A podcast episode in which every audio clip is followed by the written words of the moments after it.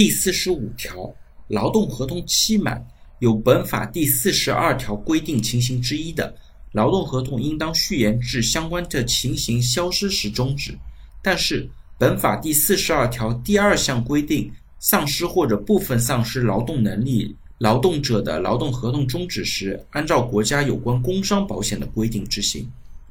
对于这条来说呢，实践当中比较常见的是劳动合同期满的时候，劳动者患病，非因工负伤，在规定的医疗期之内呢，劳动合同应当顺延至医疗期满为终止。那如果碰到女职工在孕期、产期、哺乳期的，那劳动合同呢也应当顺延至哺乳期满为止。那劳动合同丧失或者部分丧失劳动能力的，一般来讲呢，根据相关的工伤保险的待遇和相关的规定来处理。比方说是完全丧劳的，一到四级的伤残的，那劳动合同呢是不能够解除也不能够终止的。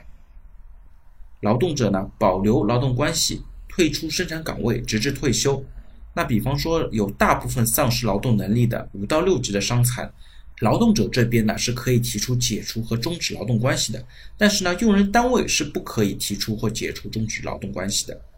最后呢是关于部分丧劳七到十级伤残的劳动者呢是可以提出解除或者终止劳动关系。用人单位呢是不可以解除劳动关系，但是呢，如果劳动合同期满的，用人单位呢是可以终止劳动关系的。所以呢，对于这种情况，要根据工伤保险的相关规定，分具体的情形来进行不同的操作。